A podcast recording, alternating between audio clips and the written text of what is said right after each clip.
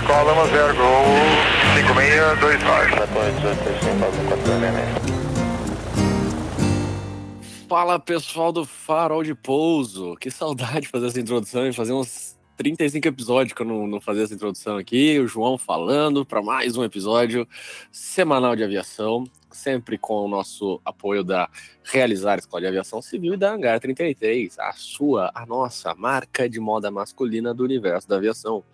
Ao meu lado temos Félix e Caio compondo a nossa tripulação para conversar hoje com o Guido. Né? Estamos aí, os três no Brasil, né? Uma felicidade do Félix estar tá aí com, conosco no mesmo fuso horário.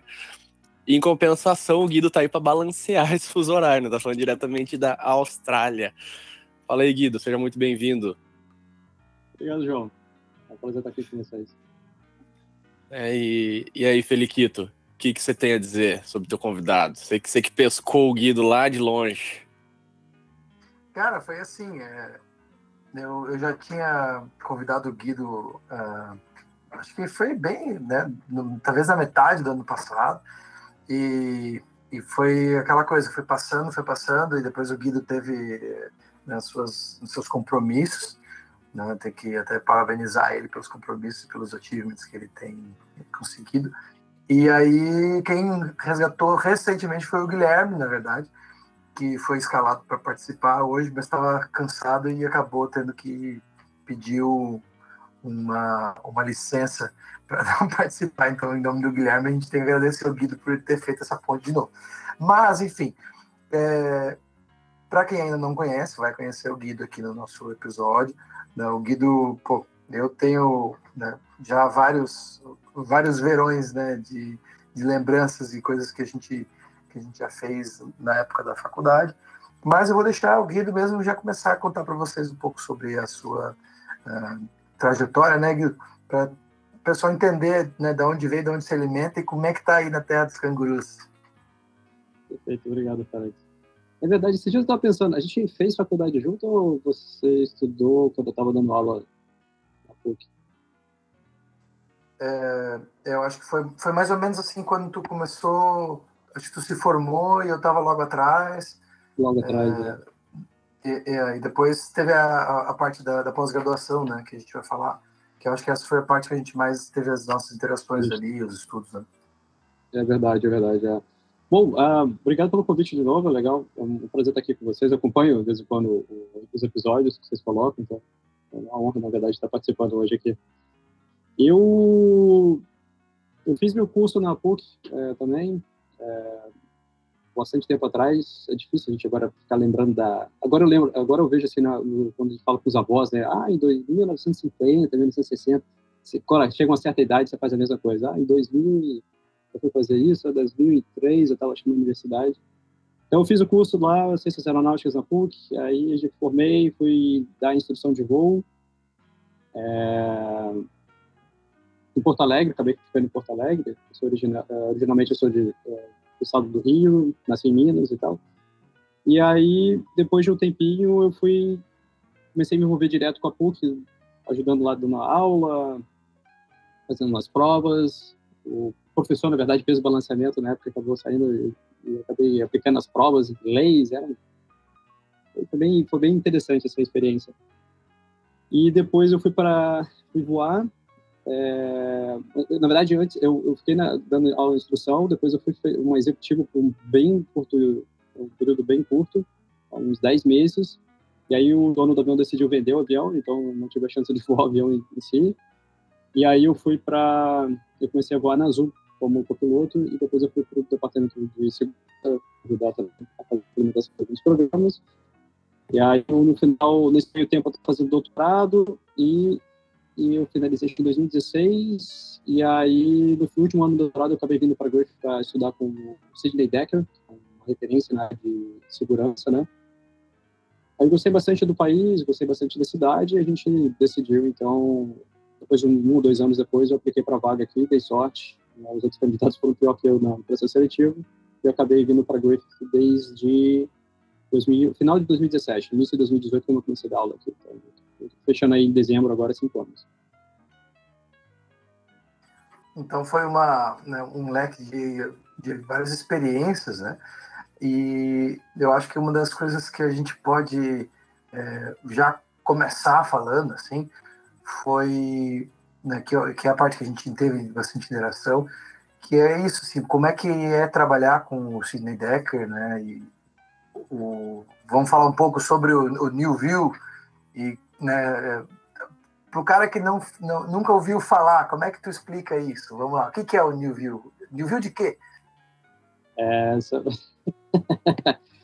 é, é uma pergunta. É bom. É, enfim, eu vou tentar começar mais simples. A, a, a, gestão de segurança sempre tem sido feita a partir da, da ideia de que as pessoas não podem errar ou o erro tem que ser limitado, é, o sistema é seguro, né, as empresas são seguras, os, os procedimentos funcionam, dá tudo certo, né? E desde da década de 70, tem um grupo de pesquisadores que falaram assim, olha, não é bem assim, né? A gente está vivendo uma era que é, né, a palavra do momento é a complexidade, né? Tudo é complexo, as coisas são complexas, as coisas interagem de modo muito muito junto. Então, você não pode tratar segurança simplesmente como uma questão de seguir procedimentos ou as pessoas não errarem. Na verdade, você tem que entender um pouco mais o que, que acontece realmente nas empresas, né? Por que que o que que realmente faz a, a empresa ser segura e, e, e, com certeza não é procedimento, os regulamentos, essas coisas. Então, e aí esse grupo de estudiosos ele vem com essa proposta, né? E agora mais recentemente começou a tomar um corpo esse esse esse essa, esse esse nome, né? Nova Visão acabou ficando um pouco mais é, conhecido. E ele tem vários pesquisadores, né? O Sidney ele é ele propôs acho que uns sete oito anos atrás o termo é, segurança diferente é realmente fazer gestão de segurança com de oferecer ferramentas e práticas que realmente objetivem, né, alcançar a segurança, né? E ele tem muita influência da tem, tem feito bastante trabalho com a indústria de mineração aqui na Austrália, que é a, principal economia. Então, assim, coisas simples, assim, por exemplo, os caras, uh, teve um caso recente que ele, que ele, que ele, que ele que até ele fala num, num dos livros dele, é, um trabalhador que da, da, mineração, né? Os caras usando aqueles caminhões gigantescos, usando explosivos, né? O risco é muito alto. E o cara foi tomar um banho e caiu um shampoo no dedo do cara. Aí quebrou o dedo. Os caras da segurança falaram assim, ah, agora todo mundo para tomar banho vai ter que usar bota. Então os caras tomam banho com bota. E aí, obviamente, o que, que aconteceu? Aquelas botas grandes, é, para isso fazer isolamento, né, da, é, da pessoa, né, no contato com eletricidade ou com outras coisas, começa, obviamente, você vai tomar banho com aquela bota, fica úmido e aí começa a dar fungo no pé. Então começou a dar muita doença e afastamento porque as pessoas estavam com fungo e machucando o pé. Então esse é o tipo de coisa que a gente questiona. Será que isso realmente é fazer segurança? Será que a gente não tem algo mais importante para ver? É, departamento de, de empresas é, também aqui de é, também na, na mineração, os caras fazendo análise de risco com pacote de chá. Qual é a chance de você se contaminar com pacote de chá? Pô, a gente ferve a água justamente por isso. Então, não precisa fazer esse tipo de coisa. Então, tem coisa mais importante. O cara tá explodindo lá com, com dinamite e você tá cuidando de pacote de chá, sabe?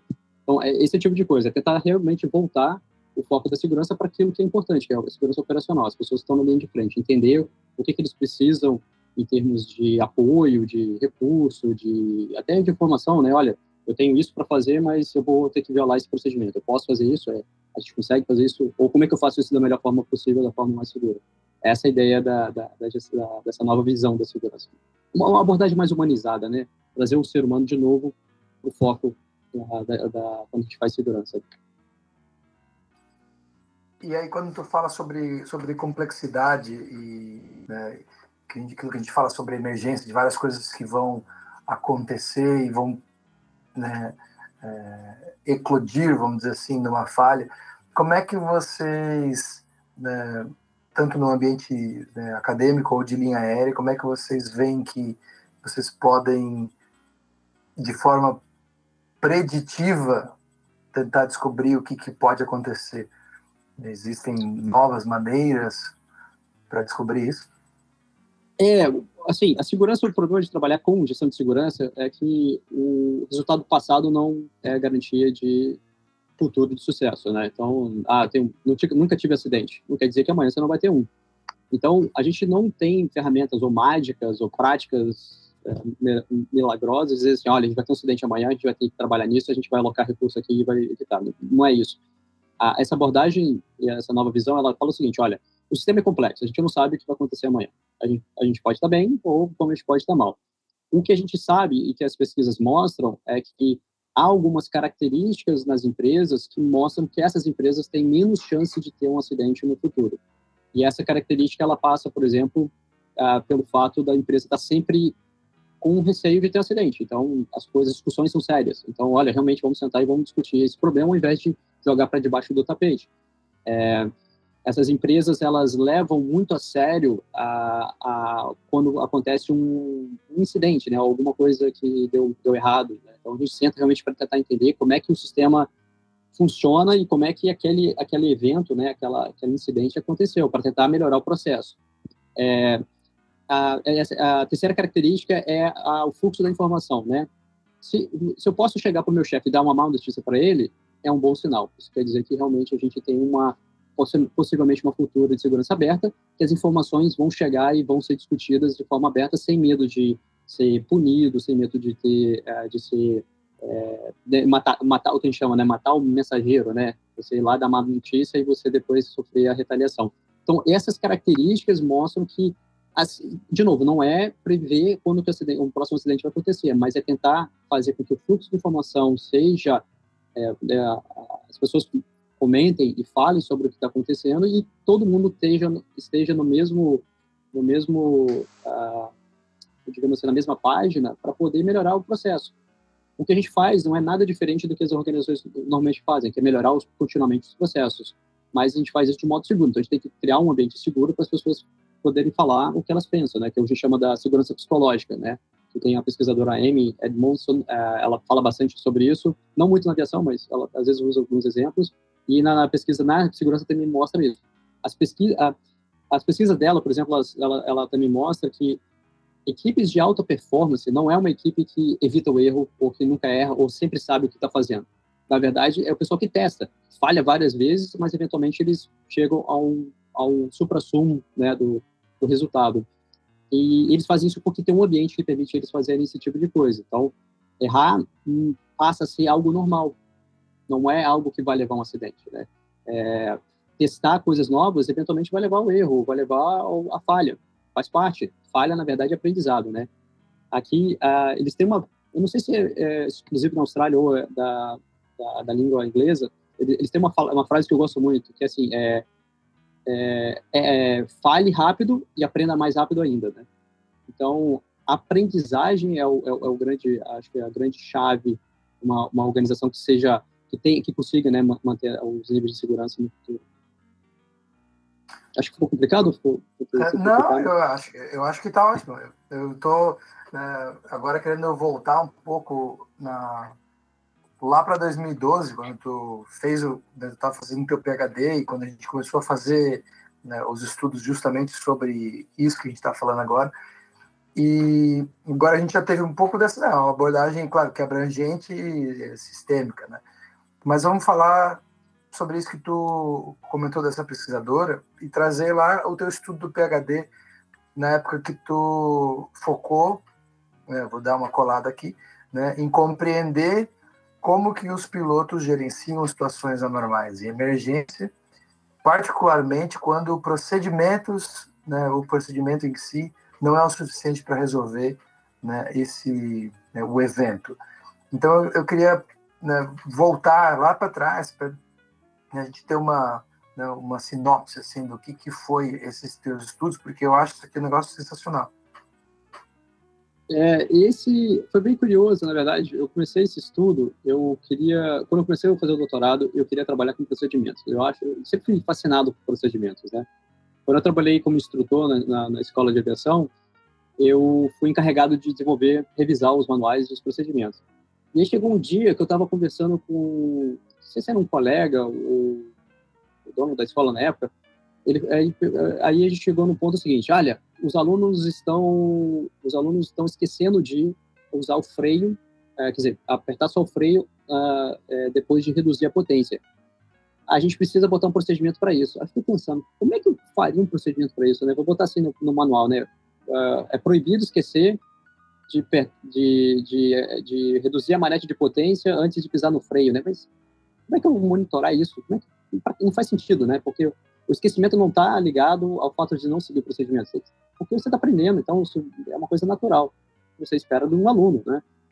Aí, eu, então, na frente daquele, depois daquele dia, eu comecei a pensar como é que eu desenvolvo um procedimento que seja auxiliar ou que, que ajude as pessoas ao mesmo tempo que ele não seja tão estrito é, e, e, tão condensado que seja impossível de seguir. E aí foi que começou a minha curiosidade. Eu comecei a explorar e ver quais são as abordagens uh, disponíveis e tal. E aí eu cheguei à conclusão que todas essas, essas ideias de desenvolver procedimento, elas eram da década de 90, né, do pesquisador Azaf Degani, né, que uh, fez o doutorado na Universidade de South Carolina, nos Estados Unidos, e trabalhou junto com a NASA e tudo mais. Esse cara ainda virou a referência nessa área e tudo mais. Aí fui olhar o que, que ele falava. Aí falei assim, olha, é interessante a abordagem dele, né? Ele fala que tem que desenvolver o procedimento a partir da filosofia, política e tal. É, o procedimento, é, o checklist tem que ser feito com essa tipografia, né? O tamanho da letra, é, se ela, se ela é, é negrito, se é itálico e tal.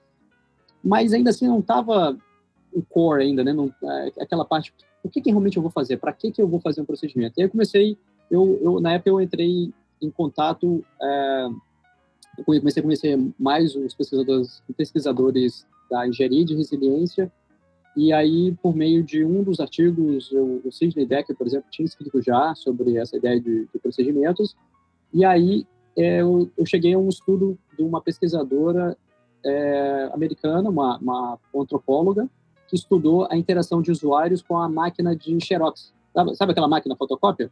Né? ela, ela estudou como é, na década de 70, 80, acho que era 70, 80, como é que as pessoas interagiam com aquilo. Aí ela chegou à conclusão, olha assim, ó, as pessoas vão seguir o procedimento é, no momento que elas não conseguem entender como é que essa máquina funciona. A gente é um exemplo, certo? Vocês não...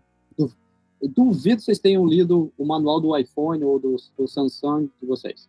Ninguém lê. Você vai explorando e você vai aprendendo, certo? A mesma forma com as máquinas de fotocópia, né? Então, no momento que você não consegue fazer uma coisa que você quer, você vai e olha o manual, e por isso que depois virou handbook, a maior parte desses manuais. Né? Manual de referência e não para você ler antes de fazer. E eu fiquei pensando, pô, por que, que nas empresas aéreas a gente ainda tem que força os caras, né? Todo mundo tem que ler, ler, ler, ler, ler esse manual, tem que seguir, seguir, seguir. Mas quando, na verdade, o bicho está pegando, a pessoa fala assim, não, tem que dar uma desviada aqui, né? Deixa isso que a gente faz depois, né? Ah, fazer a, o, a inspeção externa, não, não, não, agora não, a gente, tá, a gente precisa sair porque a gente está atrasado. Aí aquilo começou a me tirar, me dar essa curiosidade. Então, quando eu entrei, comecei a voar na Azul, comecei a ver assim, olha, tinha algumas situações legais, assim, que você, você usava o checklist, né, para fazer, e outras que, na verdade, a gente dava, tinha que fazer uma adaptação para poder conseguir outros objetivos. Aí, e aí, um evento que eu acabei tendo em voo, é, onde, bom, você tem, né, uma emergência, não uma emergência, mas você tem alguma falha do equipamento, alguma pane no avião, você vai usar um, um conjunto de checklists que a gente chama do QRH, né, do Quick Reference Handbook, né, o livro de referências rápidas. E aí, nesse dia, foi interessante, porque a gente tinha, estava com uma das, né, a gente chama PEC, né, que é o, o ar-condicionado estava inoperante, a gente precisava sair, é, você libera, de acordo com a ANEL, né, do, esse equipamento mínimo, o fabricante determina, olha, esse equipamento aqui não é tão essencial para o voo, você pode sair com, você tem dois, pode usar um, tem umas certas limitações, e, mas o voo é seguro, não compromete a segurança do voo. E durante o voo, a gente teve a, a pane na segunda, na segunda PEC, né? A 1 estava inoperante, a segunda é, acabou caindo, e aí a gente foi olhar o checklist. Beleza, o que, que o checklist diz? Olha, né, tem que fazer isso, isso, A, B, C, D, né, e verificar isso e aquilo. Só que a gente falou assim, olha, mas o checklist ele não está considerando que a gente já está voando com uma das da, da, dos ar-condicionados é, inoperantes. Então, a gente não pode seguir simplesmente isso aqui é, cegamente. A gente precisa ver o, realmente quais são as ações que a gente vai usar e quais ações que a gente não vai usar. E daí que veio a ideia do, do, do, do doutorado. Eu falei assim, olha, hum, interessante. A gente teve que gerar uma solução é, nova, a gente teve que pegar é, pedaços de checklist para poder fazer uma solução nova. E eu estou curioso agora de saber como é que os outros pilotos, meus colegas aqui, fazem nessa, nessas situações. E aí comecei a entrevistar eles. Então, eu fiz mais de 30 entrevistas, cada uma durou entre duas e três horas. Hoje, olhando para trás, assim, eu fico assim, pô, os caras tiveram muito saco para me ouvir, né? Porque três horas de entrevista para coletar dados é muito, é muito, é muito enjoado. Eu também paguei bastante cerveja e bastante café para a galera. para poder me contar as histórias. Justo. Não tem preço. É, é, pelo menos, é o mínimo que eu podia fazer, né?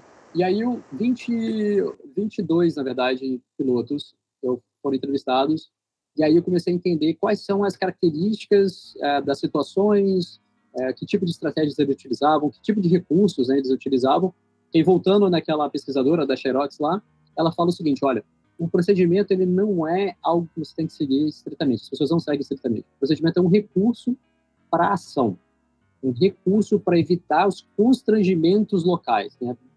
Muito bonito e tudo mais, mas basicamente o que ela quer dizer é o seguinte, você está fazendo atividade, tem coisas que vão acontecer que você não esperava, você vai ter que lidar com, essa, com aqueles problemas. E aí é quando que realmente você vai olhar nos procedimentos, que às vezes os procedimentos podem te, te auxiliar naquele, naquele momento.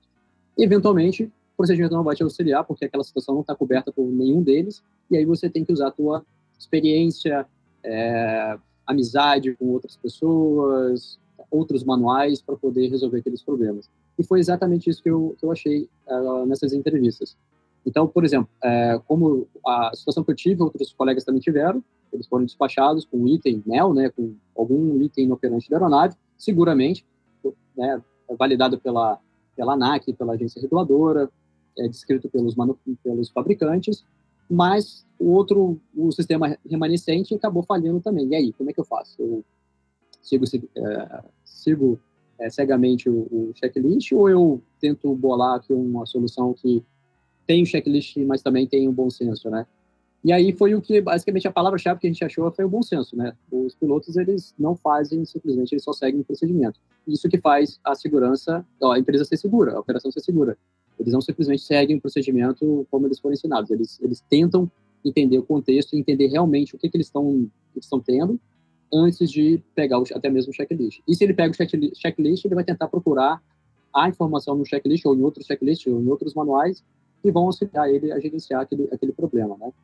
É, tem manuais, por exemplo, que os pilotos usam que não, era pra, não eram para usar, né, entre aspas, né? Mas que tem informações, é, informações importantes para eles poderem utilizar para gerenciar aquela, aquele problema, né? Então, daí foi, aí analisando os dados assim, foi fascinante né, ver como que as pessoas, como que realmente reforça aquela ideia da nova visão, né? A segurança não está na empresa, não está no procedimento, a segurança está com as pessoas, as pessoas que no dia a dia, na linha de frente, é que fazem a operação ser segura, né? Você tem um caso, não sei se eu, eu posso contar, não aconteceu na empresa que eu, que eu fiz, mas é, é, foi um caso bem emblemático. O, essa tripulação, na verdade, não, não, fez parte da tese, mas na verdade aconteceu em uma outra empresa, né? A tripulação decolou, o avião, eles estavam passando né, sei lá, um minuto, dois minutos de decolagem, e o avião deu alarme de fogo. Aí tinha fogo no motor 1, fogo no motor 2, no, no APU, né, na, na, na, auxiliar lá atrás, na, na, no compartimento de carga e nos lavatórios. Mas ele foi assim, um, depois o outro, depois o outro, depois o outro, depois o outro. E aí foi interessante, o copiloto era novinho, assim, recém-checado, estava na rota e comandante antigão é, tinha voado na Varig, é, na, na casa, de milhares de horas, né? E aí o cúpula falou assim, olha, vamos pegar o checklist, comandante. O comandante falou assim, checklist? Mas por que você vai pegar o checklist? Ah, mas a gente tem que seguir. A empresa pede, tem uma pane, mensagem, pega o checklist e faz o checklist. E aí ele falou assim, cara, checklist vai falar para você cortar o motor. Você vai cortar o motor? Eu, não é, o checklist assume que realmente tem fogo, né? Que o, o sistema de alarme está correto e tem fogo. Você está vendo o passageiro gritar? Você está vendo a comissária ficar estressada? Você está sentindo o cheiro de queimado? Então não tem fogo, é mentira do avião, né? Mas a gente é responsável. Se acontecer qualquer coisa agora, eu vou ser responsabilizado por isso. Se eu pegar um pássaro agora, vão dizer que eu não segui o procedimento, que eu, que eu fui negligente. Então vamos fazer o seguinte: a gente declara emergência, a gente considera como se fosse a situação real, a gente pede um retorno visual a gente não vai seguir o procedimento, né? O procedimento FR, vamos seguir o visual, eu conheço aqui a região. É, vamos pousar, vamos pedir os auxílios, mas eu tenho certeza que não tem nada.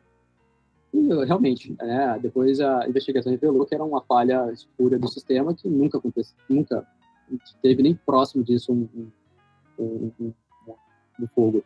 E aí, conversando com ele, ele falou assim, olha, eu fiz tudo isso por duas razões. Primeiro, é, eu não queria ser culpado se alguma coisa acontecesse. Se eu, se, se eu, saísse da pista por um estouro de pneu, o pessoal ia falar que eu não segui o procedimento. Então, eu fui tomar o cuidado, eu fui conservativo, e eu sabia que não tinha nada. Porque não tem como você ter fogo em todas essas partes do avião ao mesmo tempo. Não existe isso. A, a chance, é, é, é para não falar que é zero, é mínima. Né? Então, mas, ao mesmo tempo, pode ser que tenha algum fogo em alguma parte, porque o sistema estava tão maluco que realmente pode ter tido fogo em algum desses sistemas, eu não sei.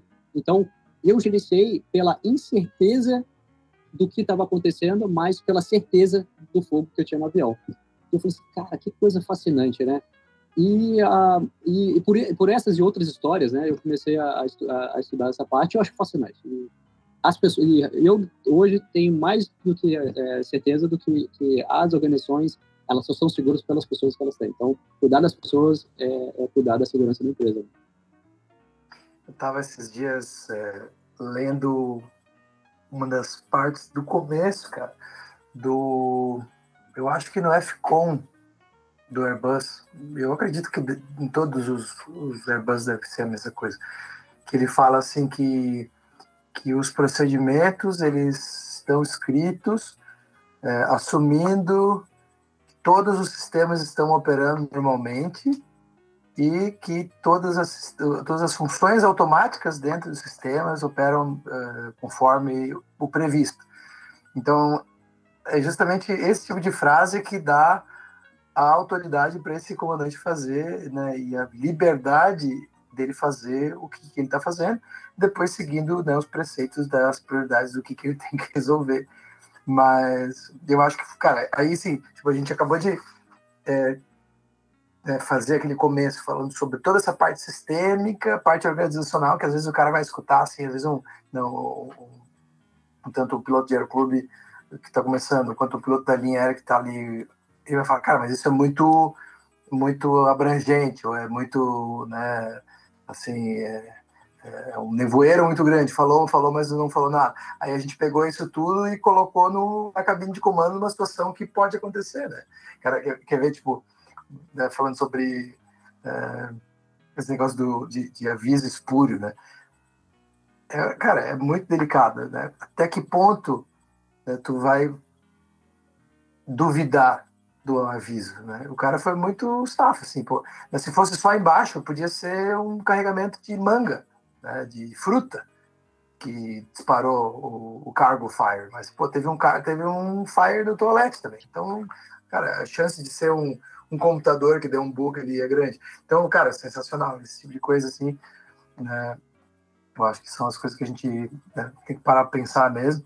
E antes disso, né, remetendo a um papo que a gente teve ontem, eu e o Caio, junto com outro exímio aviador né, de uma escola completamente diferente dessa que a gente está conversando, mas quando a melhor coisa que o cara tem a fazer, né, como um aviador em si, lá na ponta, dentro da cabine, é voar o seu avião e se acalmar né, em qualquer situação, pode ser no, Embraer, no Airbus, ou nesse caso desse nosso amigo lá num, num, num skyboat acrobático, sabe?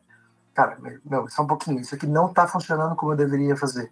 Primeira coisa que eu fazer, voar o avião. No caso dele era botar o nariz embaixo, trimar, e aí se acalmar e voltar tudo. Ele teve um problema na seletora, que ele estava contando pra gente ontem. Né? E às vezes não é caso desse tipo, cara, o avião realmente ele está falando e o que, que eu estou querendo atingir aqui, né? Ah, tu vai fazer um balanceamento de combustível, negócio sobre, né, que às vezes pode ser um negócio que ah, vai deixar a pessoa muito nervosa, porque tu, né, se tu fizer errado, tu vai cortar o motor, né? Tá, o que, que nós estamos querendo atingir? A gente quer esse objetivo. Então, essas coisas são muito legais a gente discutir. Mas, vamos lá, Guido, se tiver mais algum, algum evento assim que tu lembre desse, dessas tuas entrevistas, conta pra gente, porque é muito legal.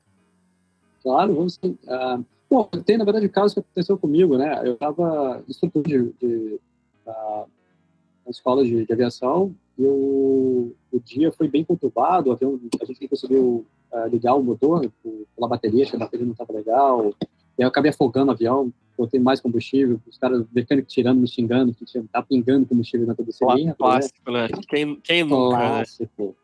Né? Essa foi a cagada premium, né?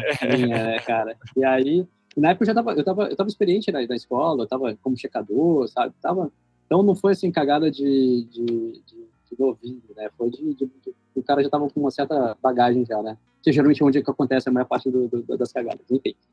E aí, nesse dia, foi tudo mais, demorou bastante o avião para ficar pronto. E Porto Alegre é complicadinho, né? Voando em Porto Alegre ali à noite, no inverno ali, é bem frio, né? Aí, cara, a gente estava voando, esse aluno também precisava terminar, ele tava, era o último dia dele na cidade, ele precisava fazer a hora de voo, queria voltar, e depois ele ia só voltar a fazer o cheque, sabe aquelas coisas de tudo, tudo pressionando, né? Aí saiu, era para ter, sei lá, o atraso foi de quatro horas no voo, era para ter saído umas duas da tarde, saiu às seis da noite. E a gente foi, era um voo IFR noturno para Santa Maria. E aí no Brasil aquela coisa, né? É, o FR você pode voar acima de determinada altitude, eu não sei se ainda é assim, eu tenho eu estou meio afastado. E se voar abaixo você não tem cobertura, você tem que é na, é na fio, enfim. Cara, a gente estava voando, aí de repente eu, eu tava com fone, tudo direitinho, com fone, e o, começou a um barulho de vibração. Aí alguma coisa, tec, tec, tec, tec, tec, tec lá na, na parte, parecia que vinha de trás da cabine, né? Aí Tá um troço estranho, né? Tudo direitinho, bonitinho, nada, não tinha informação, não tinha nada. Aí eu falei pro aluno assim, falei, olha, vou, vou, fazer o seguinte, eu vou tirar aqui o fone, vou lá atrás, vou ver o que é esse barulho, porque tá me incomodando. Não, é, a gente tava, tava bem incomodado, nós dois, né? Aí eu fui lá atrás e a capa do... Sabe aquela saída de ar dentro do avião? Uma capinha de plástico. Por algum momento desprendeu e tava lá atrás o bagageiro. E lá no bagageiro ela tava batendo, ela tava tremendo. Aí eu fiquei assim, cara, que esse avião tá tremendo, né? Pra quem vai um avião tremendo, né? Então, não tá batendo essas coisas. E eu comecei a ouvir um barulho também de na lataria. Na lataria. Eu falei assim, puta merda, a gente tá com gelo, cara. E tá formando gelo na hélice. Aí pega a lanterna. Cara, você não consegue ver. O pessoal, ah, não, pega a lanterna, olha lá na hélice que vai dar para ver o gelo. Não dá, não dá. Eu já, já eu, experiência própria, não dá. E aí, manual em, em formação de gelo, você tem que sair da formação de gelo.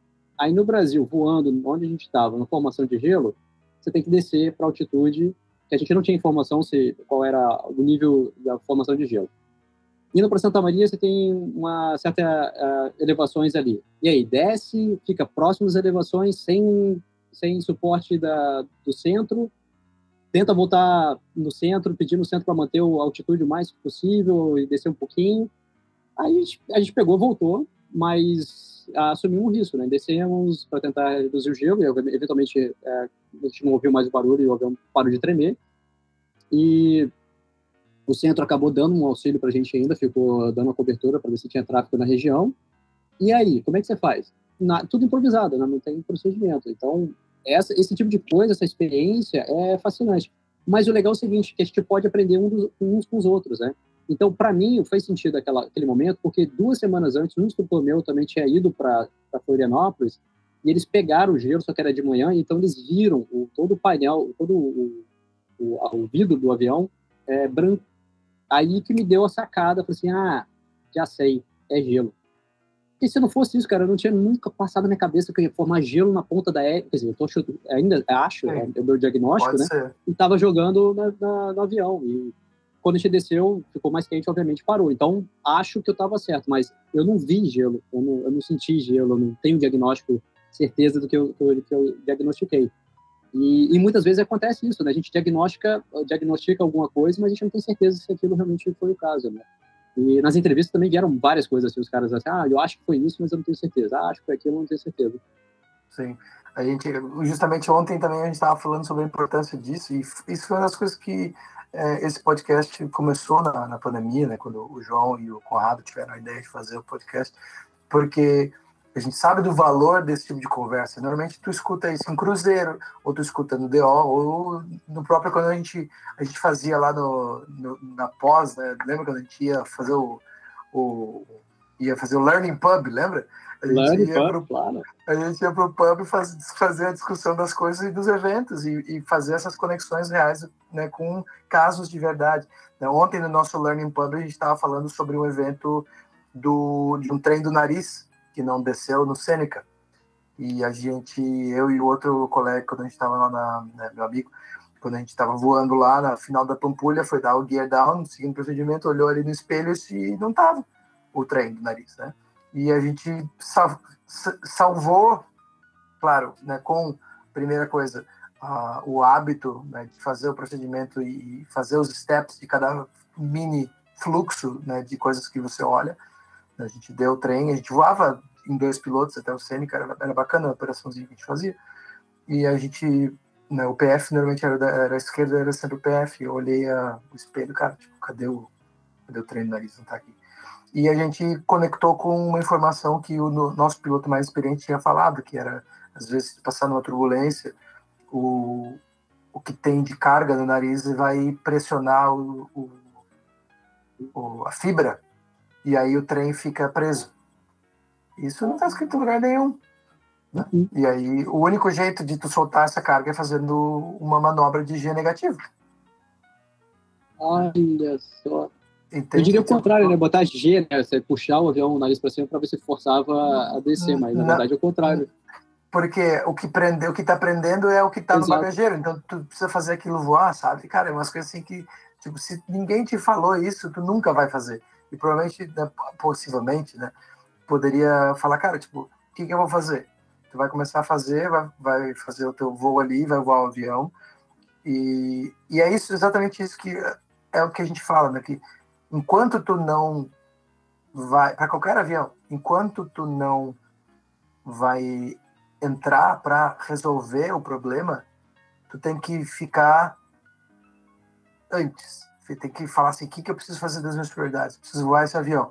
Vamos pedir um 360? Vamos. Cara, a gente em cima da Lagoa da Pampulha ali. Vamos pedir um 360. A gente tá, já sabe o que a gente vai fazer, já, porque um olhou para o outro, a gente já estava ligado o que, que era.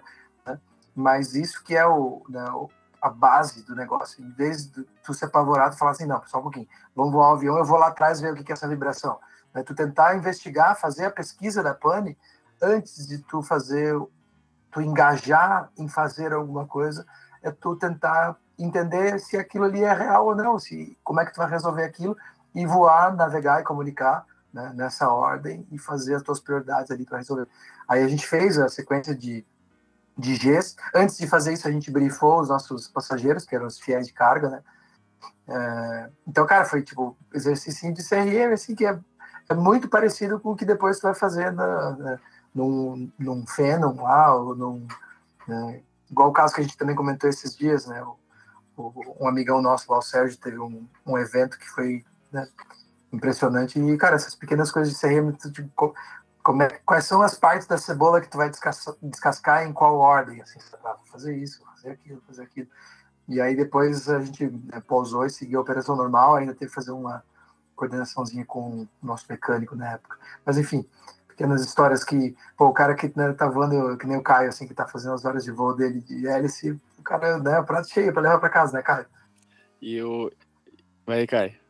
É, eu ia falar que esse tipo de conversa vale ouro, né? Tipo, o cara vai construindo um, um, um, vocabulário que, tipo, o cara não, não tem. E o cara, muitas vezes, não pega isso no aeroclube, né? Tipo, é o tipo de coisa que não...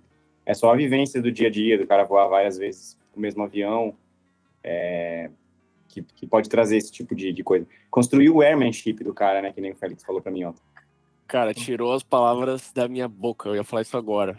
Que eu achei muito legal esse bom senso que o Guido usou, que eu acho também que poderia se traduzir um pouco como airmanship, né? Eu ia falar, tipo, é, o, é todo o repertório que você tem como aviador, né? Que te possibilita ter esse senso de, tipo, peraí, cara, não é não tem como tá pegando fogo APU, motor 1, 2 e, e o cargo hold, né? Tipo, pô, pera, pera lá. Né? Então, é, é muito massa isso. E você comentou que né, todo esse, esse bom senso ele tá ligado, atrelado ao safety differently, né? Que é o que o. Me corrija se eu estiver errado, mas. Ou new view, pode ser?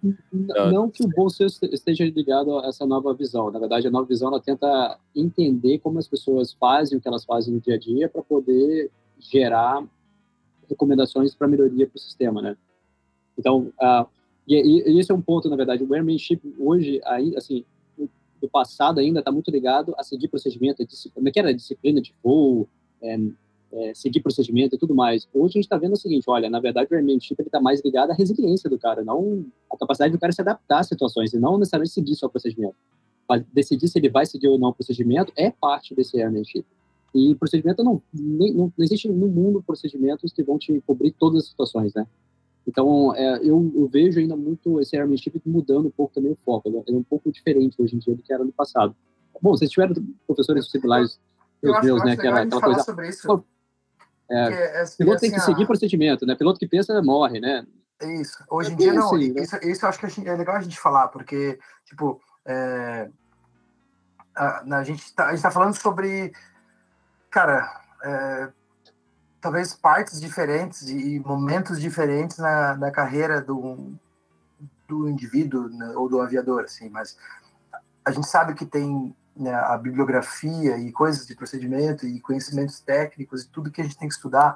Então, assim, é, não é que a gente tem que falar que tu vai pegar isso tudo e jogar na lata do lixo. Até porque o, né, é comprovado, e vários desses é, estudiosos, né, inclusive as pessoas que o, que o Guido já falou, né, é comprovado que o cara, né, às vezes, se tiver uma aviação dessa de ponta, assim, ou aviação complexa, ele só vai ficar tranquilo para fazer um, um, caso do, do, do, do Sully, por exemplo, sabe, ou do KF-32, se ele tiver uma bagagem de knowledge que vai ser a, a, base da pirâmide dele, sabe? Então, assim, se ele não tiver, ele vai, ele nunca vai conseguir chegar assim e falar assim, cara, tipo, não, fica tranquilo, que eu vou voar o avião aqui, vai dar tudo certo. É possível que tu não vá conseguir nem vencer o, o, né, o teu startup effect, essa, esse, o teu medo que a gente também estava falando ontem no nosso Learning Pub, assim, de, de saber que o teu tá na reta, sabe? Ou né, no caso de, de estar tá no simulador, pensar que o teu emprego está na reta, se tu formal, né? E hoje em dia as próprias é, as próprias sessões de simulador em várias empresas, né, com o, né, o advento do EBT, eles querem justamente às vezes tentar jogar uma situação que a gente já conversou aqui no, no podcast, que é o que eles chamam de, de Black Swan né, evento, que é uma coisa assim que tipo é um evento que, pô, o que que tu vai fazer? É, o, é o, a, a possibilidade de tu conseguir pensar fora da caixa. O cara vai falar que não existe nem caixa. Que caixa? Não tem caixa nenhuma. Tipo, tá aí o avião, tá contigo, né? Esquece tudo que tu lembra sobre né, os procedimentos e, meu, voa o teu avião, sabe? Quer ver? Vou dar um outro exemplo aqui. O, acho que é aquele do Silk City ou do aquele DHL que foi atingido por míssil, sabe? Que os caras tiveram que voltar e em voo tiveram que aprender a voar um novo avião, né? É, pô, é maluco isso, né? E, e isso que a gente está falando assim é o, é o, é, o, limite, né? Isso é só quando está no limite de uma situação. Uh, não, acho que é válido o ponto, Félix, e, e, e, frisar esse ponto. Não é que eu estou advogando, eu estou dizendo, olha, vamos ignorar os procedimentos completamente e vamos fazer o que a gente achar melhor, né? Não é isso. A, a, a, todos esses caras que fizeram e essas histórias, os caras conheciam muito o procedimento. Essa história do, do, do comandante lá que decidiu não usar o QRH naquela situação do fogo, lá do alarme de fogo, ele sabia o que o QRH, o QRH ia pedir a ele. Então não é o fato de não saber ou ignorar o procedimento, né?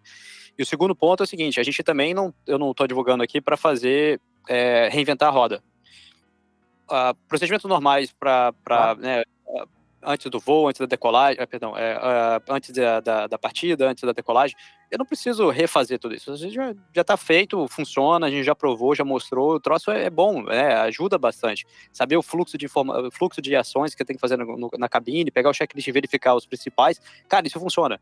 Várias outras áreas estão tentando aprender ainda hoje com a aviação para fazer algo similar. É, e o terceiro ponto é que na minha pesquisa eu também mostrei, mostrou o seguinte, olha, é, quais são as situações de anomalia, de emergência, que o checklist é bom? Olha, tem situa essas situações. Se a situação é cai justamente na área que o sistema foi desenvolvido, foi desenhado, usa o checklist, cara. Você está coberto como eu fiz várias vezes também durante o voo, né? É, situações que são simples, olha, teve, e únicas, né? Teve uma, uma pane nesse, nesse sistema, mas antes disso estava tudo funcionando bem. Usa o checklist. Vai, vai te ajudar bastante, né? Não, não precisa reinventar a roda nesse caso. Então, esse, esse é o ponto, né? Então, essa, essa aqui também, essa nova visão, a gente não diz o seguinte, olha, ignora tudo que tem na empresa, esquece o, o procedimento, esquece a parte formal e faz o que você achar melhor. Não é isso. A gente fala o seguinte, olha, A parte normal vai te ajudar em 90% dos casos, mas tem 10% das situações que você vai precisar se adaptar. Mas ao invés de você adaptar só por si mesmo, a gente, como empresa, vai te ajudar a fazer essa adaptação. E eu acho que é isso que está tá o grande valor dessa nova visão, né? Sim. E, e até já estava pensando em mais uma outra coisa aqui, que às vezes é só a parte da legalidade do que, que o fabricante quer que tenha no checklist por, por aprendizagem que a indústria já teve, né? Quer ver? Me, me vem dois casos assim. Um é o, o Volcanic Ash, né? Que, uhum. que é um né, tipo é um aprendizado que teve naquele KLM que a tripulação né, subiu é, e né, foi aumentando os EGTs e, e, depois eles falaram tipo cara né, a indústria aprendeu né, que não tinha guidance antes né? É, ou se tinha não tinha chegado a eles sei, não, não, não, teria que ter estudado esse caso antes de falar, né? mas, mas é, um, é um exemplo claro, assim, de, pô, aconteceu isso. Antes, quando acontecer, o que, que você vai fazer? Né? Vai reduzir o motor, você vai começar a descer para você. Né? Qual que é o jeito, de, o jeito mais fácil de você escapar né? dessa nuvem, né? E o outro caso é o caso de bomb on board, né? Que também, cara, tipo, tantas coisas podem acontecer num caso desse de bomb on board que às vezes o checklist que está ali não vai ser a solução para a tua lavoura, entendeu? E só que legalmente, como a indústria já teve os aprendizados e, e já né, todos os estudiosos que, que a gente está falando sentaram e conversaram um monte e falaram, cara, tipo, o que, que a gente vai escrever? Porque tem, tem esse lance e, e a gente sabe e eles sabem que se tu escrever um monte de coisa também não vai adiantar. Igual o caso lá da escola, lá do cara, tipo, frear antes de apertar o freio tem coisas que tu não vai precisar escrever, mas tem coisas que legalmente o, né, na hora de antes de chegar o nome da capa preta, assim, mas por que, que isso aqui está escrito? Ou por que, que isso não está escrito? Né? E aí a gente vai para um monte de coisa, né? de fault tree analysis, de probabilidade de acontecer, vários assuntos assim que são muito loucos. Né? Exato, acho que é, é, acho essa o problema é da ideia da criminalização da aviação, né, da, do que a gente faz, e o segundo é essa judicialização também dos procedimentos. Cara, quando cai nessa arena, é caso perdido, porque tentar prever uma situação que hipoteticamente pode acontecer e tentar entender se aquela situação acontecer, o que que o juiz vai dizer e aí eu tentar me prever, prevenir disso, cara, é loucura. É. Se, advogado da empresa aérea, bom, não vou falar tudo isso porque não, é, não seria justo da minha parte, mas alguns caras que eu tive interação na, na empresa, era, a, a, ideia era sempre evitar que a gente fosse processado, né? E, e aí eu preciso me resguardar, eu preciso escrever procedimento, eu preciso ter a política estabelecida, porque eu posso mostrar como evidência. Aí eu peguei um caso uma vez, a gente teve um caso que o não existia, não existia procedimento para aquilo, né? O que a pessoa estava pedindo. E aí, eu comecei a investigar um pouco mais e tentar entender como é que as pessoas, por que, que as pessoas processam, né? Por, por que, que elas querem processar as pessoas, por que, que elas querem processar a empresa. E tem uma, uma vertente nessa área de estudo que fala o seguinte: as pessoas processam porque elas querem ser escutadas. Então, o problema não é estar tá escrito ou não estar tá escrito ter, gerar evidência, é, é dar suporte para essas pessoas, ouvi-las e entender e, e, respeitar o ponto, o posicionamento delas. E a mesma coisa aqui na universidade, né? O aluno ele vai reclamar do curso, ele vai abrir uma queixa contra o professor, não é porque o professor fez A ou fez B ou ele falou alguma besteira durante a aula, é porque ele não foi ouvido, ele quer ser ouvido. Ele quer ter um momento dele de. Eh, ele chama de acknowledgement, né? Você reconhecer que aquele é um problema realmente é, importante para aquela pessoa e você se, se, importa com aquilo. Então, se a, a universidade agora está começando a entrar nessa, nessa área de, de revisar os procedimentos aqui também e o processo de, de, de reclamação dos alunos, e aí a direção que eles estão tomando é justamente essa, que a gente advoga. Olha, senta com a pessoa, conversa, cara. Qual que é o, vai, 20 minutos você vai perder para tentar entender o que está acontecendo e tentar fazer o teu melhor, ao invés de, de, de, falar que não, você é um aluno, você não tem voz aqui, eu que mando aqui. E vai gerar todo um processo de litigação judicial e tudo mais. Então, muda o foco. O foco não é se prevenir para gerar evidência que o juiz vai, vai julgar. O foco é evitar que a pessoa chegue nesse ponto. E aí chega nesse ponto, como é que você faz? Dá recurso, senta com a pessoa, escuta atentamente, não é só escutar por, por escutar, é escutar atentamente, é reconhecer, é, é, é, mostrar compaixão. Então, esses são os princípios que a gente, que a gente deveria estar seguindo, né? Então, é a mesma coisa com os trabalhadores ali de frente, né? Se o cara se sente seguro, se ele se sente cuidado e se sente que está sendo tratado de modo, uh, de modo justo, para que, que ele vai entrar com uma, um, um, processo ou uma ação, né? A mesma forma, os familiares de vítimas de acidentes, da mesma forma. A empresa, a principal aviação, aprendeu que em caso de acidente, a, você, tem que, você tem que dedicar recursos para cuidar dos familiares. Primeiro, porque é o mínimo que você pode fazer, né? não, não, tem como discutir isso. Segundo, se você fizer isso bem feito, a chance das pessoas entrarem com processo de ação contra a empresa é mínima, vai reduzir. Então todo mundo ganha, certo? E, e, e mostra humanidade, né, cara? Pô, você perdeu um familiar na, num, num serviço que eu tava prestando para aquela pessoa e a pessoa faleceu e eu ainda vou dizer, vou, vou desmerecer, eu vou falar que é mentira, eu vou ignorar. Pô, né? Acho que a sociedade evoluiu bastante no século XXI. Está no século XXI e a gente precisa prestar um pouco mais atenção nessas coisas, né?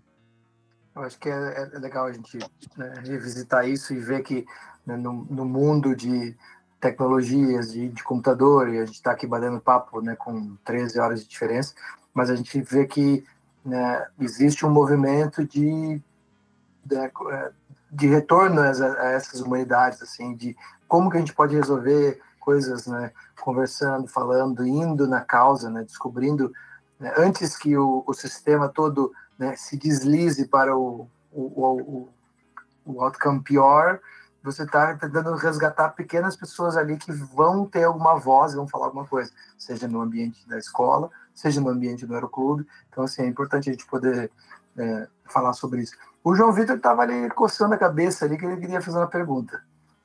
E eu acho que eu, eu cortei você, João, desculpa. Não, não, não, de maneira alguma. Eu, eu eu mandei mensagem dos guri ali e falei, cara, vamos falar sobre Safety 2. Eu sei que todo mundo te pergunta isso pra explicar a diferença do, né, do Differently pro Safety 2 e tal. E se puder. Citation, tem o Citation 1 e o Citation 2. Eu, é, tem o Cheyenne 1, 2, 3 e o 4, né? Então vamos. é, não, eu queria só conversar que eu, eu, eu já li um pouquinho a respeito, eu vi que você teve um podcast ano passado passado, ano retrasado, acho que você conversou com os meninos também sobre, sobre Safety 2, mas assim, é sempre uma coisa que, que fica meio, meio dúbia, assim, eles meio se entrelaçam, né? Se puder falar, pessoal, né, o que, que é o, o Safety 1, o que, que é 2, como que conversam com, com essa New View? Boa pergunta. É, é realmente, essa é uma pergunta que eu, muita gente faz, né? E e até no meu curso do mestrado aqui para os alunos, eu, eu tenho um curso de. É, que fala sobre sistema de gestão de segurança, mas eu trago. A gente tenta revisar o sistema de gestão de segurança a partir da nova visão. E aí, no início do, do, do curso, a gente tenta de, definir, né? O que, que, é a nova visão, né? Que, que, quais são as diferentes áreas, né?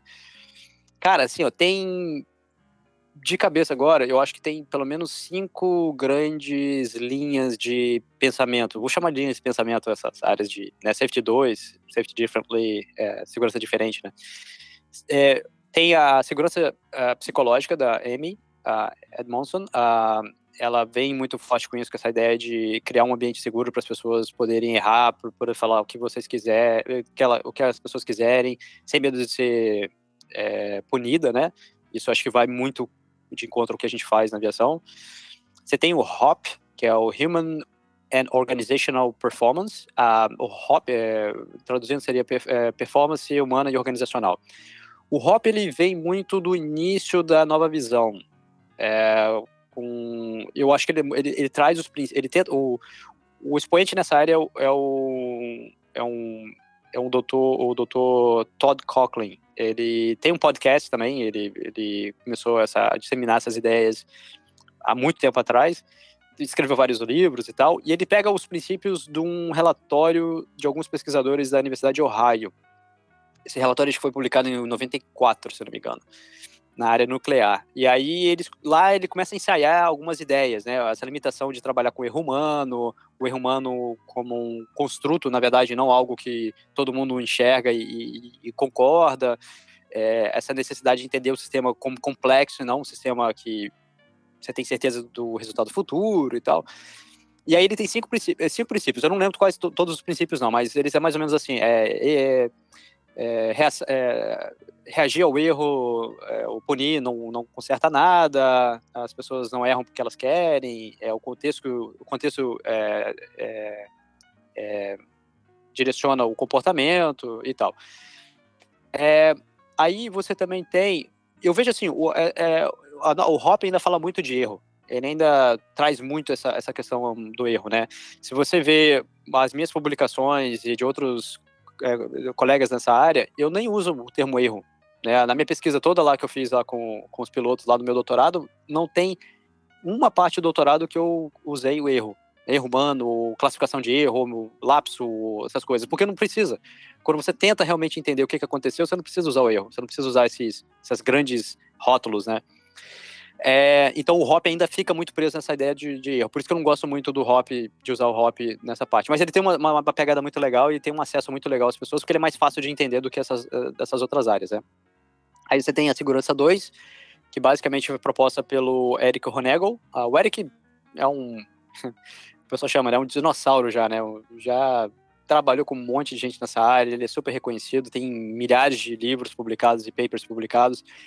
E aí, há alguns anos atrás, ele veio com essa sacada bem interessante. Ele falou assim: olha, se você olhar a distribuição né, da, das operações de uma empresa, você vai ver que logo numa partezinha bem pequena, assim, você tem coisas que deram errado, e aí o que a gente geralmente faz é segurança a partir daquilo, a gente tenta entender por que, que deu errado para fazer o que está certo.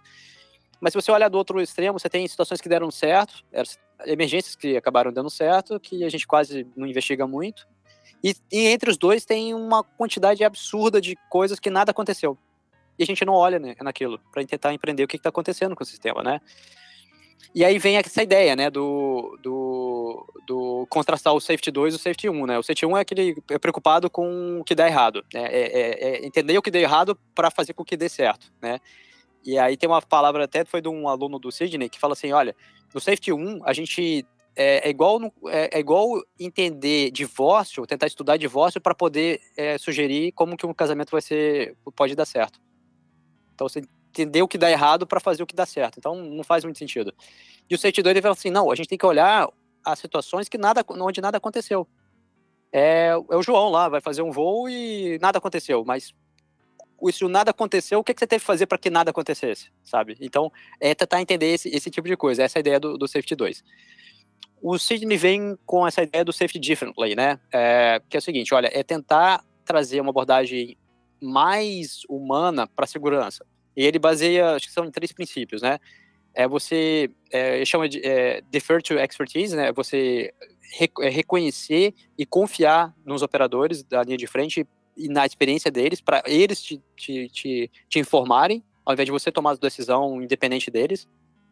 É, o, é, a, a responsabilidade, responsa ser responsável em termos de segurança tem que ser algo ético e não é, só é, punitivo ou judicial. As pessoas elas é, são responsáveis porque elas fazem, porque elas fazem, não porque simplesmente elas elas elas estão trabalhando, elas querem receber um salário. Na verdade é porque elas estão realmente envolvidas naquilo né, o, bom, na aviação a gente, a gente sabe disso porque é como o pessoal fala, né, o, o piloto é o primeiro a chegar no local do acidente, né, então, obviamente, o seu tá na reta, não é algo que eu tô apertando o botão aqui, mas se explodir é lá na, do lado do Félix, não do meu lado, sabe, então, eu tô do lado, eu, eu tô, eu tô, eu, eu, eu, eu, eu, eu tô ligado diretamente com o resultado, o meu interesse também de, das coisas darem certo, porque eu também posso ser prejudicado, né, e o, terceiro eu não lembro, mas enfim, é mais ou menos essa, essa linha de tentar uh, é, humanizar e tentar realmente fazer segurança, ou usar até mesmo as, as, as ferramentas tradicionais de gestão de segurança para algo que realmente que vale a pena. Ao invés, de, ao, invés de, ao invés de ficar propondo as pessoas tomarem banho com bota e focar num shampoo que caiu no dedo, eu, eu, eu, eu deveria estar preocupado com os explosivos que os caras estão utilizando lá no, no, nos buracos, né? Então, essa, esse é o tipo de coisa. Na aviação, por exemplo, a gente. O, o shampoo no sachê e pronto.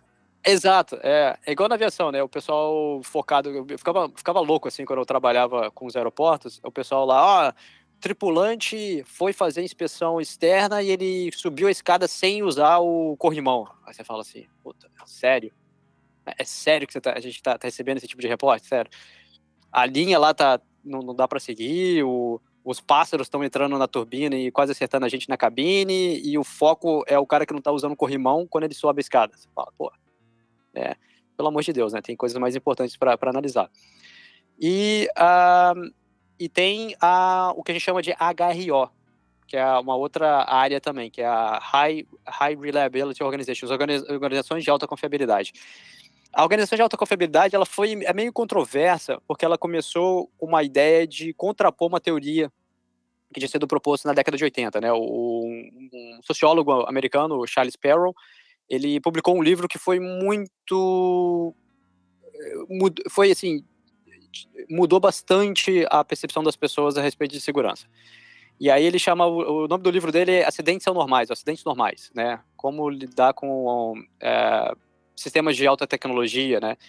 E o argumento dele é o seguinte, olha, a gente tem acidente não porque as pessoas são, não têm cuidado, ou porque as pessoas são negligentes, ou que elas não seguem procedimentos. A gente tem acidentes porque é o resultado da complexidade que a gente tem nos sistemas. A complexidade no sentido, dois sentidos, né? A quantidade de, de, de, de, de elementos que eu tenho naquela, naquela organização, né? departamentos, número de pessoas, né? Sei lá, eu tenho uma empresa que tem 40 mil pessoas, eu tenho uma empresa que tem 100 mil pessoas. Obviamente, as 100 mil pessoas vão, vai ter um nível de complexidade maior do que a de 40 mil, porque o número de interações entre essas pessoas é maior e o resultado daquilo pode ser imprevisível. E o segundo é o, é o que a chama de interações não lineares, que é coisas que normalmente não se interagem, elas podem interagir naquele dia, certo? E aquilo pode resultar num resultado, pode ter um resultado que a gente não espera. Um exemplo disso, ah, eu fui voar, novinho, tava acabando, recém-checado na rota, acho que era meu segundo ou terceiro voo. Cheguei no avião, tudo apagado, né? E o comandante estava atrasado, deu algum problema. O pessoal da escala, olha, vai para o avião. E aí, bom, tem que chamar o pessoal, os comissários, e ó, pessoal, vão para o avião e faz o briefing e beleza, vai no avião. O comandante já tinha encontrado no avião, beleza. Cheguei no avião, tudo tudo é, escuro, né? Aí, puta, tem que começar do, do, do, zero, né? Dark and cold. Eu falei, puta, nunca fiz isso. E, como é que eu faço? Aí tinha um, um, um, um, técnico de manutenção. Ah, me ajuda aqui, cara, que eu não, é a primeira vez que eu tô fazendo isso. Sabia, já feito uma vez no simulador, mas nunca tinha havido na, na, na, na realidade. Aí, beleza. O cara me ajudou, beleza, deu tudo certo, tudo bem. Aí pessoal lá, vamos embarcar, pessoal? Falei, hum, não tem autoridade para embarcar. Não, mas aí já tem que ter, senão o avião vai atrasar e tudo mais. Aí você fica naquela pressão, não, segura o embarque, vamos esperar o comandante chegar, o comandante tem que chegar. Aí, a, quando eu, eu, o comandante chegou, ele me explicou, a, a van dele uh, estourou o pneu, ele não conseguiu chegar no aeroporto a tempo, e aí demorou um pouco para ele chegar, mas ele chegou, sentou na cabine, aquela confusão, né? É, despachante, comissário, todo mundo naquela gritaria. Aí ele fechou a porta. Ele, ó, agora a gente vai conseguir realmente pensar, porque tá uma bagunça muito grande. Aí, beleza. Aí fizemos o briefing e tudo mais, e ele falou: Você tá bem? Tá, então vamos fazer isso, isso, isso, vamos priorizar, como o Félix estava falando, né? Priorizar A, B, C, D. Se sair, saiu. Se o avião, se o voo não sair no horário, tá tranquilo eu assumo a responsabilidade. Eu falei, ótimo, beleza, então. Aí ele falou assim, eu vou lá fazer o briefing com, a, com o pessoal uh, da cabine. Aí eu comecei a inserir as informações no, no FMC. E aí eu olhei assim, a data, o, a, a, validade do FMC, da database, tinha expirado. Ah, beleza. Expirou, mas se tiver visual a gente pode ir.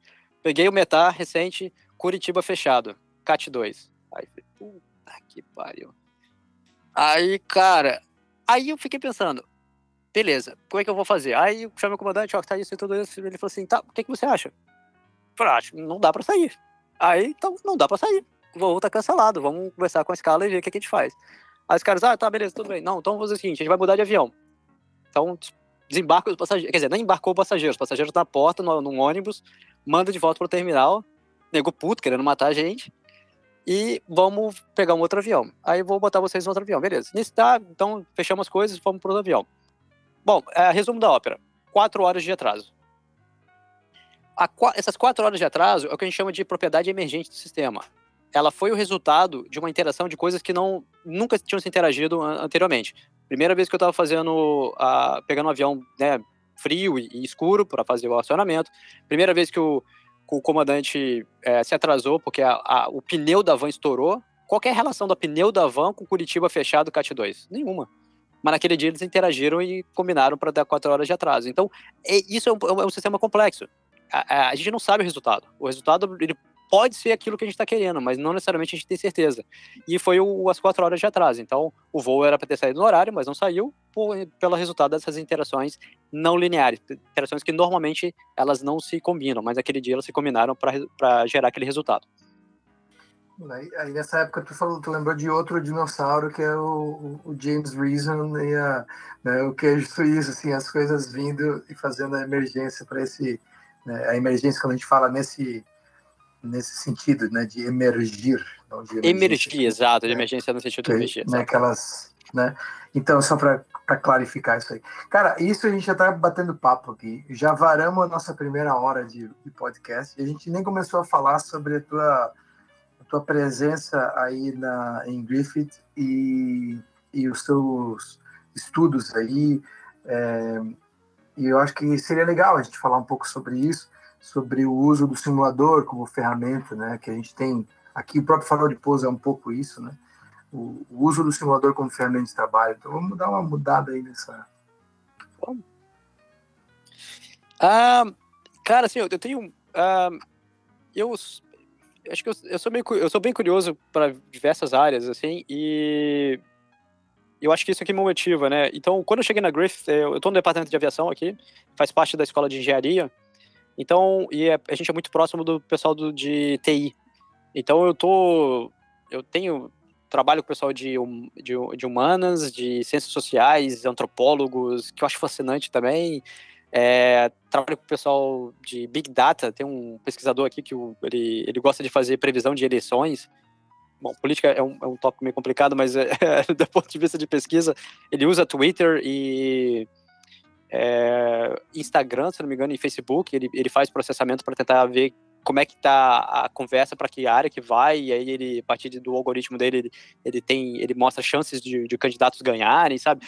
E aí você tem uma exposição a um ambiente muito rico, né? E isso é muito legal. Eu, eu acho, eu, eu adoro, assim, isso, eu acho fascinante. E aí, o que, que isso está me levando? Bom, eu comecei a trabalhar com. Eu trabalho basicamente com quatro linhas de pesquisa, né? Que é essa nova, nova visão e como é que a gente implementa essa nova visão nas empresas. Eu acho que isso que ainda está faltando, a gente não sabe muito bem. É, bom, a gente nem sabe, na verdade, o que é as novas visões, né? Então, a gente está tentando definir. É, eu gosto, obviamente, da aviação, é meu, meu, meu carro-chefe, então eu trabalho muito com a parte de treinamento de piloto e uso de simuladores não só treinamento de piloto, mas uso simuladores para o treinamento de certa forma, um pouco mais aplicado na aviação. Eu gosto muito de trabalhar com análise de performance humana em, em situações complexas, entender como é que a, as pessoas fazem o que elas fazem, do jeito que elas fazem e o resultado que aconteceu, tentar entender realmente, né, o, a profundidade, por que, que aquilo aconteceu, ao invés de ficar usando erro humano e essas, esses, esses rótulos. E a quarta linha de pesquisa é na área de é a aplicação de data analytics, né, que é essas ferramentas de análise de dados, de estatística para quando a gente tem muitos dados, principalmente na área de segurança, né. É, usa um pouco também na parte de ensino e tal. Eu acho que essa, essa parte de treinamento é, se interliga com essa parte de data analytics, né. E uma das faz aqui na, na é, é, a gente tem um laboratório chamado Procedures Laboratory, é, laboratório de procedimentos de voo a gente ficou, na época ficou decidindo, ah, qual que é o nome que a gente vai dar? É um, um laboratório de simulação de voo? Não, não é uma simulação de voo, né? É um, é um laboratório de aprendizagem de procedimentos. Então, a gente tem 40 equipamentos aqui, 40 estações, são duas estações são de instrutores e, e 38 para alunos. E um dos cursos que a gente dá aqui, que é bem parecido que, se não me engano, a gente tem na PUC, que é, que é técnica de pilotagem, é o Flight Procedures 1, né, que é o procedimento de voo 1, que é basicamente técnica de pilotagem VFR. Só que ao invés de a gente ficar ensinando teoricamente, ah, né, né quando você voa visual, decolagem, você faz assim, né? Quando você usa o checklist, você faz assado. A gente usa o computador, que é um, um simulador de computador no computador normal, para fazer, para mostrar aos alunos e deixar que os alunos pratiquem, né? Aí eu uso muita é, uma pedagogia chamada é, experimental, é deixar as pessoas quebrarem a cabeça por si mesmo, ver o que, que elas conseguem fazer e depois a gente vai e explica, olha, o que a gente fez foi isso, deu certo por causa disso ou deu errado por causa disso, aqui tem uma técnica que a gente acha que vai, vai te ajudar. Vamos tentar essa técnica e ver como é que ela se encaixa no, no que você está fazendo. E aí a gente vai fazendo isso para várias atividades e vários procedimentos do, do voo visual.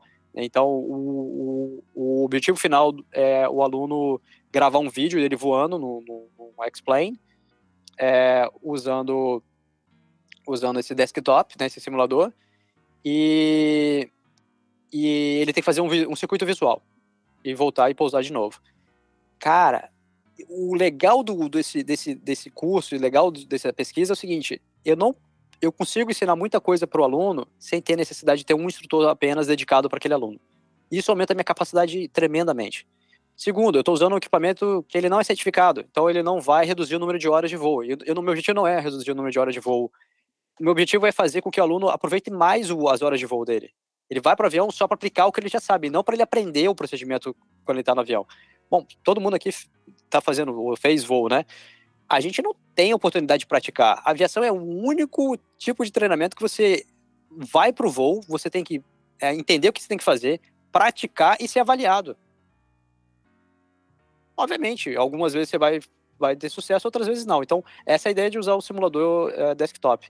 E tem, a gente está fazendo pesquisa e está mostrando que pessoal, os alunos que têm simulador em casa, eles têm realmente um desempenho melhor no treinamento de voo. E isso ainda está muito controverso, né? Porque ah, tem muito instrutor que é contra o uso desses, desses simuladores. Eles falam do, do, do, aprendizagem negativa e tal. E a gente está tentando entender, tá, mas quando você fala aprendizagem negativa, o que, que necessariamente você está falando? É o procedimento? É a habilidade manual? É o controle? É a consciência situacional? Tomada de decisão? E a gente está começando agora a tentar entender um pouco mais o que, que as pessoas dizem quando elas falam sobre é, a aprendizagem negativa, né? E a gente está vendo que, na verdade, é uma série de hum, conceitos pré-estabelecidos que não necessariamente eles, eles ajudam a evoluir, né, melhorar o treinamento, né? Então, é, essa é basicamente a minha área de, de simulação. Eu, cara, isso oh. tem que. Fala, fala, fala, fala, João, fala, João. Não, não, não. Eu falar só, né? Só, só minha área de pesquisa é só isso aí. Né? Mas, pô, aqui nós, eu tenho eu e o Caio para dizer que, pô, o que o simulador ajuda é, é brincadeira, né? O que eu, que, antes de começar a voar, eu já tinha meus três anos de, de Flight Simulator e, poxa, é, a minha visão, e com certeza do Caio também, que tá dando joinha aí, é que, pô, você já tem. Eu, eu vejo assim, né? Quando você tem muita. Você tem muita informação no, no início da, da, da, da formação, né?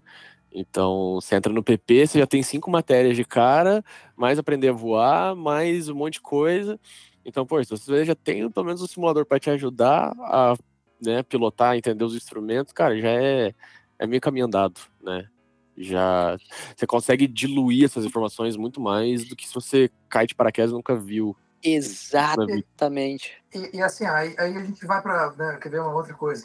é, tudo depende né, sobre se gosta de fazer o negative training ou não. Tudo depende de como você faz o uso da ferramenta é, e como você dá a introdução, o passo a passo e explica o que, que é diferente da, da ferramenta pela, pela ela ter a limitação dela, não é, não é um, não é um CAT, é um, um simulador nível delta, sei lá, e, e você vai introduzindo aos poucos, né? Mas, por exemplo, cara, hoje em dia o cara ele pode sair do pátio do aeroclube ali, antes dele antes dele ir para o aeroclube de verdade, ele vai no, no, no Explain ou no FS, onde for no simulador, e ele já vai aprender a, a, a, a, ler o checklist, a olhar o checklist, a, a, descobrir onde é que estão os switches no Cessna 152 dele. Exatamente. E, mas isso, ele tem que ter um cara profissional para contar. Às vezes pode ser um para 40. Né? Ele diz, ah, agora cada um vai, procura onde é que está a bateria. Aí o cara vai com o mouse e lá acha onde é que está a bateria. Né? A gente fez aquele voozinho lá no simulador, eu e o João Vitor do, do Command. Pô, se eu precisasse voar o Twin Command, eu poderia olhar o Twin Command do simulador e eu vou saber mais ou menos onde é que são as coisas. Né? Aí, por exemplo, como é que tu vai fazer uma chamada inicial? Isso, cara, o, o Farol de Pouso começou assim lá com o Jimmy lá, a gente fazendo os, os vídeos lá de ah, como é que tu vai falar com a Torre Palegre pela primeira vez? Se tu fez isso cinco vezes em casa, com o teu brother te dando instrução, a chance de tu tremer na base na hora de chamar o solo Palegre lá pela primeira vez é menor. Então, desde que tu tenha um negócio bem gradativo e faça isso com bastante calma, tu não precisa fazer isso no ambiente de escola. Eu lembro que na minha escola, quando eu fiz a. Eu acho que até tu foi meu instrutor na escola, Guido. A gente tem que conversar sobre isso. E. A gente. É mesmo. A gente eu, voou eu, tô, junto? tentando, eu tô tentando lembrar, mas eu não, não lembro. Mas enfim, tipo, Voamos, cara. Jesus. eu acho que foi, eu acho que tu foi meu instrutor. É verdade. É um, ro- é um romance antigo essa história. É uma- aí, é.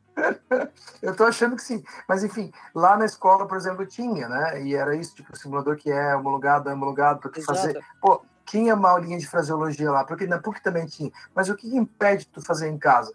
Só que aí tu tem que só ter, tu tem que ter a seriedade de fazer, sabe? E, pô, hoje em dia tem, cara, tem Smart Copilot, tu pode voar junto, cara. Com- né? E a gente, pô, hoje em dia a gente faz, faz com transmissão de tela, os, os meninos fazem, fazem bastante live aí, né? Tem o canal do, do Fonseca, que, né, por exemplo, é um cara que voa, é, voa internacional, voa Boeing e está ensinando um monte de coisa através da live. Então, cara, tu- a gente não pode. É igual tu voltar, né, tu dar aula de. é, que a gente brinca, né? Da aula de aviônica super tecnológica com slide, né? né, Que a gente sabe- Transparência. sabe quando- Transparência. né? transparência, transparência. É, perdão. Era, era mais ou menos essa brincadeira que a gente, a gente sabe que tem o seu valor, só que tu tem que avançar junto com as tecnologias que estão disponíveis, cara. Pô, tu, eu explicando pro, pro comandante esses tempos, né, como é que é a, a Vatsim, ou Ival, né, dá o nome que você quiser, que se você conectar em, em Bangkok, e se tiver um cara de Bangkok fazendo um ATC ali, tu já vai se habituar a ouvir o sotaque daquele cara. Ou seja, é só o uso da ferramenta. Isso aí tu, tu não tem como dizer que é negative training. Né? Exato, cara, exato. Acho que você pegou no ponto que é fundamental e que a gente está tentando fazer aqui. Eu tenho uma aluna de doutorado agora que ela está dedicada a estudar quais são as possibilidades da gente ganhar eficiência no treinamento de pilotos. Ab initio, né? Esse, a gente fala do ab initio bem do, do básico, né? Do, do, do zero, né? E aí a gente começou a ver que tem uma série de mitos e, e, e resistência à mudança que vem por a ignor- a ignorância no sentido não de não no sentido negativo, mas no sentido assim, de não conhecer. Não conhecer As pessoas- É. Bom, eu comecei a dar aula, eu era horrível dando aula, né? O, as, as, meu, meu- assim, eu digo que melhorei um pouquinho mais, porque agora eu consigo realmente propor uma- uma- algumas coisas mais interativas para os alunos. Mas no início era horrível. Era aquela, ah, tem que fazer assim porque tem que fazer assim. Porque foi assim que eu fui ensinado e você também tem que fazer da mesma forma, né? E hoje você começa a ser, pô, mas tem várias pedagogias, várias teorias que te ajudam a entender um pouco mais como é que o ensino acontece, né? O, o aprendizagem acontece. E aí o que a gente faz é o seguinte, é basicamente o que você está falando. A gente, aqui a minha pesquisa está mostrando, é, a, se você usar uma abordagem pedagógica adequada, se você utilizar o equipamento com, entendendo as limitações e para que, que ele é utilizado, e se você conseguir desenhar um curso que permita ao aluno ter tempo para praticar e assimilar a informação, cara, você pode fazer qualquer coisa da vida. Então, essa minha aluna lá na- tá nessa escola, ela tá assim, conversando sobre. tentando entender o uso do simulador. O simulador ainda, a gente tá. A aviação, a gente tem aquela ideia. Se o simulador ele não é alta fidelidade, ele não serve para nada. E aí, um simulador de alta fidelidade está falando de 400, 500 mil reais para um simulador de avião leve, ou de 20 milhões para um avião da comercial. Inviável. Fora o custo. É um, o simulador, ele, esses simuladores mais é, de alta fidelidade, ele me limita o treinamento. É um instrutor para um aluno uma vez. Acabou. Ou seja, ele é utilizado ainda como se ele fosse uma substituição do avião, enquanto que, na verdade, o simulador tem que ser utilizado como complemento ao avião e não para substituir. E aí, o que, que acontece? Um simulador aqui na Austrália, mais, um pouco mais alta fidelidade, certificado pelo regulador, que seja capaz de reproduzir um, quase, de certo modo, é uma grande fidelidade, um Cessna, ele custa 250 mil dólares australianos. 250 mil dólares australianos, eu consegui montar um laboratório com 40 posições. Eu tenho, Victor, eu tenho VR, eu tenho um controle, um manche, eu tenho o, as manetes, eu tenho um pedal, eu tenho uma tela de. aquela tela grande, curvada, eu tenho um segundo monitor, eu tenho X-Plane, eu tenho várias outras ferramentas que a gente botou, add-ons, é, avião e tudo mais, pelo mesmo valor. Para mim, é muito mais viável ter um simulador, ter uma sala dessa com 40, porque eu tenho, meu número aqui é absurdo, né? A gente tem aluno aqui, a gente tem em torno de 800 alunos hoje matriculados na aviação, no bacharel de aviação, por ano entram em torno de 160, 180, então quando eu dou esse curso de técnicas de pilotagem visual, eu tenho 180 alunos, eu, eu tenho quatro, cinco sessões num dia. Como é que eu vou fazer isso no simulador? E o custo vai aumentar muito. Então esses caras eles pagam pouco, eles têm acesso ao simulador restrito, essa sala, é, 20, é quase 24 horas, e é isso que faz eles aprenderem. Então, ele, os alunos, eles vêm aqui zero. Tem, 60% dos meus alunos nunca entraram no avião, nem como passageiro. O pessoal aqui, zero, zero, zero, zero, zero. Eles querem entender como é que funciona a aviação. 90%, 95% deles levantam a mão no primeiro dia e falam assim: eu quero ser piloto. Beleza.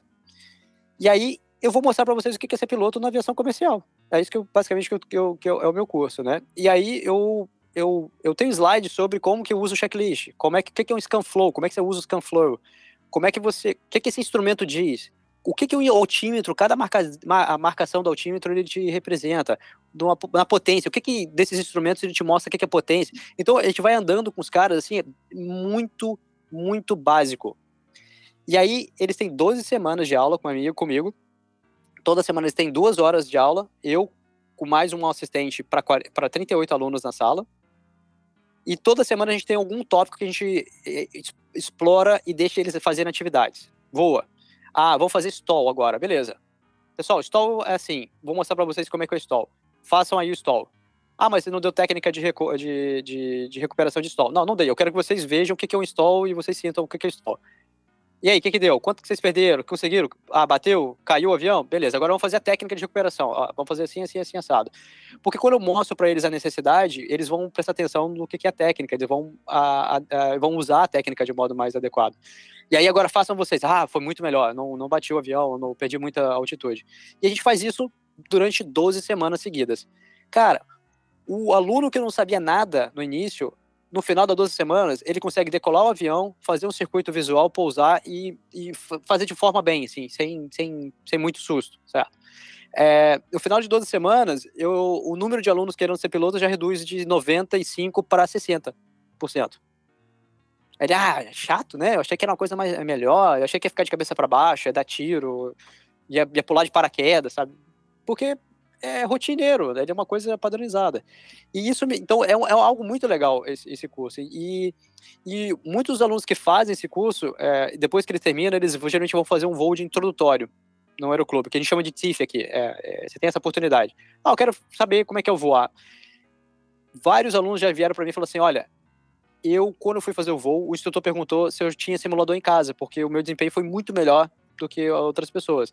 Eu fiz seis sessões em um dia eu já, já consegui decolar o avião, eu já consegui é, curvar o avião, eu já consegui preparar a volta, eu não consegui pousar, mas o resto eu fiz tudo. Fazia checklist, sabia como fazer as coisas. E aí, tudo isso está mostrando o seguinte: olha, quando você expõe as pessoas, como você falou, ao simulador, ele sabe mais ou menos o que vai acontecer, reduz a ansiedade para o voo. Melhora a capacidade de aprendizagem durante o voo, porque coisas que você pode aprender fora do voo, você já aprendeu. Você não precisa entrar no avião para aprender como é que usa o checklist.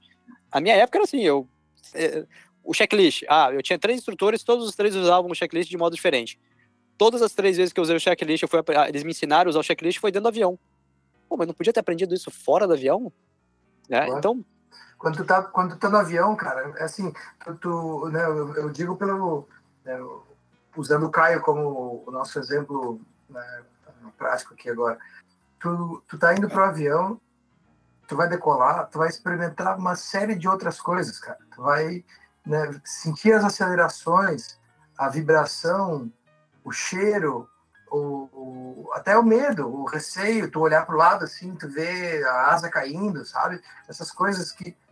Porque isso tudo vai diminuir um pouco a tua performance para fazer aquilo que tu já sabe fazer, porque tu já memorizou de tanto fazer com o Cesninha no Explain, tu já sabe, né? tu já sabe onde é que é, tu sabe qual é a cabeceira que tu vai decolar, tu sabe onde é que tu vai taxiar, tu sabe como é que tu vai fazer né? Tu, tu sabe que tu vai fazer um, um, um check de fly controls e um check, mas tu não sabe como que o avião vai responder. Então ali tu vai, na hora que ele ah, nossa, ele belisca muito mais do que eu imaginava, essas linhas meio arisco, é, arisco no freio. E aí tu aprendeu aquilo ali sabendo que já botou né, a, a, a, base, então tu tá só experimentando outras coisas. Cara, e, então assim, né, e, e, eu acho que esse tipo de coisa que é legal o cara entender a diferença de uma ferramenta para outra. Não, que nem o Guido falou antes, não é uma substituição, mas é uma maneira de você é, aprender a fazer a receita de bolo. E depois, cara, a hora que tu estiver mexendo na panela, tu vai sentir a temperatura da panela, entendeu? Tu vai queimar a mão, tu vai fazer essas coisas exclusivas de, do fogão, entendeu? O que tu tá fazendo ali, tu tá lendo, tu tá vendo no ambiente estéreo. Ah, o fogão é assim, os botões são esses, o flap é elétrico, não sei o que lá, tal. Né? Tu vai criar o hábito de fazer as coisas na sequência correta, né? E aí né, tu não vai tomar o susto, não vai fazer as cagadinhas, né? Tipo, vai... Né? Eu lembro do meu primeiro voo solo lá, é, a porta não fechou né? Acho que eu já falei isso no podcast antes, mas desculpa se eu já falei, o ouvinte deve estar, pô, já falou. Mas assim, são essas coisas que tu tem que voar para fazer, entendeu? E aí tu se apavora porque, caramba, meu Deus, mas não era previsto, né? Essa barulheira toda, o que está acontecendo? Vou cair? Não, não vou cair. Né? Então, assim, eu acho que isso é muito legal. E, né, pô, esse tipo de, de setup, assim, de... Cara, eu vou, te falar uma outra coisa, assim, de... É, a primeira vez que eu fui que eu sentei fazendo uma hora de cabine no 737-300 lá no Galeão, tá? Eu e o, o Gerson, no meio de uma sessão lá na, de noite, assim, não sei se era madrugada, se era tarde da noite, mas eles botaram um instrutor para fazer a gente sentar na cabine e, e olhar a cabine, conhecer o avião, sabe? Eu lembro como aquele overhead, cara, parecia que ele devorasse, sabe? Que eu, tipo, é perto e era é, aquela sensação de, de, meu Deus do céu, sabe? Tu fica pequeno, né? Exato, a cabeça está explodindo, assim, tu fala, caralho, como é que eu vou assimilar isso aqui tudo? Quando tu coloca um óculos de VR e tu tá sentado no teu lugar e olha para cima, é a mesma situação. Tu fala, só que é diferente, que tu fala assim, cara, que negócio do caralho, isso aqui é um mundo mágico. Tu, tu, bota, tu bota a mão assim, tu quer botar, e aquilo te encoraja. Então, assim, o cara que faz um, um, um curso desse e ele senta ali no assento da direita e voa um PMDG ou voa um 320 da Phoenix, sei lá qual avião, ou, ou um Tolis, alguma coisa assim, e sabe o passo a passo do que, que tem que fazer, ele não vai sentir o medo que eu senti quando eu sentei lá no, no 737 aquela vez. Não vai sentir intimidador. As cores, sabe? O tipo, botão pulando na tua cabeça com um monte de cor, os esquemáticos, sabe? Um monte de coisa assim. Isso não vai te assustar. Porque tu já viu em 3D. O teu cérebro fala, ah, isso aqui eu já conheço. Eu, eu te perguntar, vocês podiam mexer no, no botão também do, do, do, overhead lá, quando você sentou nessa, nessa cabine, ou era só para olhar? Lá no solo, eu acho que não. Talvez a gente fez alguma coisa de configuração de pack, alguma coisa assim de, sabe, de. Uh, faz o A, faz o C, sei lá, finge que vai ligar aqui, aqui a luz, aqui pega, pega a mão, sabe? Só para ir antes do, antes do simulador, né? Porque também a gente está falando de, de uma aviação que né? Não tinha um, um, Tipo, a gente só tinha o, o como é que é, o mockup de papel em casa, é. né, na, no nosso cafofo lá. E aí, quando tu vai transformar daquilo para a realidade, é um choque muito grande. Né? Exato. E, mas quando tu vai, quando tu vai fazer do mockup para um VR, meu, é beleza, tu tá olhando aqui, o cara tá falando no teu ouvido, vamos lá, né? É, vamos fazer do Airbus, sei lá, tu tá no 20, é, começa da esquerda para a direita, da, da, da, esquerda de baixo para cima, onde é que está lá ground control on, é, sei lá, o, o, captain, não lembro mais do 20, mas era, era o captain switch evacuation e não sei o que lá. Tu, tu já vai seguindo, tu já vai olhando, sabe? Pô, é aqui, as luzes estão aqui, painel de ar-condicionado está aqui. Se o cara estiver te falando o SOP, ou se tu... Porque no ambiente de VR é complicado tu, tu ler um procedimento, dá para ler, tem, tem um iPadzinho ali, dá para ler, né? Mas às vezes tu tá falando assim, tá, agora tu procura isso, e o cara vai olhando, ó, tá aqui e tal. Cara, isso deixa o cara pronto já no fluxo, sabe? Ah, desceu aqui, agora onde é que estão os, os, né, os switching, onde é que está isso, onde é que está aquilo. O cara vai olhando, ele vai fazendo os flows tudo certinho. Isso serve para né, qualquer tipo de avião. Exato. O, o, o, grande ponto é que o simulação me permite fazer coisas que no avião eu não poderia fazer. Quantas horas de Exato. na série a gente ah. ficou lá no avião para fazer? Mas eu não podia tocar. Ah, o flap aqui no bueiro eu podia baixar, mas no César eu tinha que ligar a bateria, mas a bateria ia descarregar e eu não consegui ligar no dia seguinte. Então, não, finge que você está fazendo, como você falou, ah, finge que você vai dar a partida, finge, mas não é a mesma coisa hum. que fingir e realmente ir lá e fazer. Então, o simulador me permite fazer uhum. isso. Eu, com meus alunos, ah, eu, eu, aula introdutória, né? É, quantas luzes tem esse avião? Os caras, ah, não sei. Testa, Liga a bateria, liga as luzes, olha do lado de fora, pega a visão de fora. E aí, quantas luzes tem? Animal. Essa animal. luz aqui que você liga, o beacon light, que que ela, aonde que vai ligar a beacon light aqui no avião? O que, que é strobe light? Aonde que, que você tem no avião? E aí depois eu tenho um quiz, né? Eu é peço muito os mais legal fazer um quiz. Um, ver um slide, né? Muito muito melhor. Muito e aí o aluno legal. faz lá no quiz, lá, e ele vai lá e a, a, os acertos desse, dessa, da, das questões relacionadas a, ao controle, o que, que controla no avião, cara, é muito alto. Tem 90% dos alunos acertam essa, essas questões. Porque eles fazem, eles experimentaram, eles viram. Não é coisa assim, ah, alguém te disse que é assim, ou mostrou no slide o que, que tem que fazer, mas você não, não fez. Você não tem essa chance de fazer. Ah, então, eu, essa é a ideia, de trazer para ação, né, cara? A gente precisa fazer. Eu aprendo fazendo. Eu não consigo sentar e ficar assistindo uma aula oito horas eu vou dormir. E, e na hora que eu, em casa eu vou estudar, eu vou ter um simulador lá e eu vou fazer. Assim que eu fiz a Azul, eu, eu e meu, meu comandante, que foi meu parceiro, meu ala, quer dizer, eu era o ala dele, a gente instalou no, no Microsoft Flight Simulator o, o Embraer. Eu ficava usando o Embraer. Ah, como é que eu vou dar partida no avião? Faz assim, ah, o procedimento é esse. Então vamos fazer no, no, no, no, no laptop. Era ruim. Mas, cara, muito melhor do que fazer no papel. A gente comentou num outro episódio também sobre andragogia, né? O não lembro com qual, acho que foi com o, o podcast do Lote, que a gente estava falando sobre, sobre o aprendizado, né, e essas questões. E, e, é isso, quando tu entende, faz sentido e visualiza, é muito mais fácil. Cara, agora tava, tava lembrando uma do nosso voozinho lá no, João, no nosso voozinho simulado lá do, do Twin Comanche, que agora eu já esqueci de novo, mas é o tipo da coisa que dá para fazer sobre aquela dúvida, que é uma dúvida frequente, se é crossfeed é uma crossfeed de tanque ou se é crossfeed do motor né? E se tu coloca é, ela em qual, né? Lembra disso? E, e, agora eu esqueci de novo, mas se eu pudesse olhar no simulador e o João explicar de novo, se ele ainda lembra, né? É, é, é um negócio fantástico, é né? sensacional isso. Eu, eu, eu, eu, eu fiz meu treinamento inicial também na linha aérea, e aí eu lembro que eu tinha um instrutor, cara, o instrutor era extremamente rígido, né? É, e o, eu entendo também porque o, o, o syllabus, uh, o treinamento, o conteúdo do treinamento no simulador nas empresas aéreas é muito rígido e é muito, né? Tem muita coisa que tem que fazer em pouco tempo, né?